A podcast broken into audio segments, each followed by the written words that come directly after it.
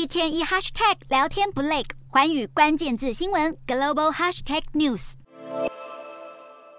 车子一辆接一辆，在法国巴黎的加油站前大排长龙。当地的石油企业工人罢工已经迈入第三个星期，导致全国一万多座加油站有超过两千座完全没油可加，还有超过一千座加油站至少缺一种油品。日常生活被严重影响，让民众心情是五味杂陈。通膨之下的油价飙涨，让汽油商赚取暴利，却让劳工阶级压力更大。工会要求石油商加薪百分之十，其中百分之七是要应对通膨，百分之三是基于财富分享。工人们还封锁了道达尔跟埃克森美孚的炼油厂，迫使法国六成以上的炼油力，大约每天七十四万桶汽油突然停产。全国七家炼油厂有六家关闭。在法国政府喊话的几分钟后，道达尔集团就宣布要发给员工一个月薪资金额的额外奖金，并且在部分条件下，员工明年还能涨薪百分之六。而政府则是被迫动用战备燃料储备，并且罕见启动工人的强制征用令。要求埃克森美孚旗下特定炼油厂必须恢复运作，不理会征用令的工人可能要面临罚金，甚至是半年的刑期。在加油问题火烧眉毛的同时，法国另一家能源公司 GRT Gas 在欧洲爆发能源危机后，第一次向德国运输了天然气。虽然只输送不到德国每天用量的百分之二，